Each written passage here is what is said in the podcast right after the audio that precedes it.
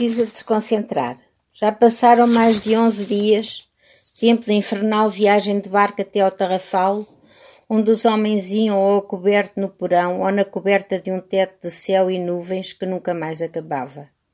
Por baixo ou por cima, só madeira. Não poderia haver maior ironia no mundo. As árvores, os seres à face da terra mais tenazmente enraizados e fixos, foram malogradamente postos ao serviço de seres mais instáveis e viandantes, fascinados pela distância.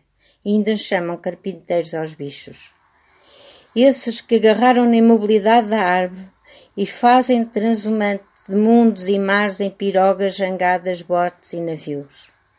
No entanto, para não se esquecerem de que ela tem a verticalidade que desafia os carreirinhos horizontais dos humanos, em perpétua inquietação e descoordenação, os navios têm um mastro principal, um tronco comum de onde partem cordas.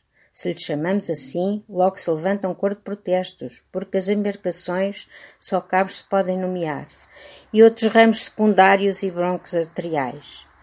É o pelourinho do navio, onde atavam e chicoteavam os insubmissos.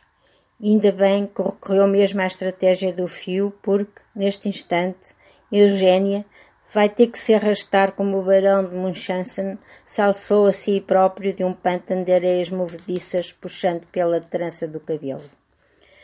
Já se está a encontrar outra vez a bordo do Luanda, o fim da viagem, o último dia que aqui nestas paragens ganham sentido infausto.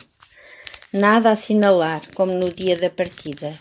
Era uma madrugada como outra qualquer, seca e febril, como haviam de ser quase todas as daquela terra. Já se avistam em azul os contornos da baía do Tarrafal e uma mancha um bocadinho mais clara que à luz do sol se revelaria verde, a ribeira da prata a cortar a aridez da paisagem.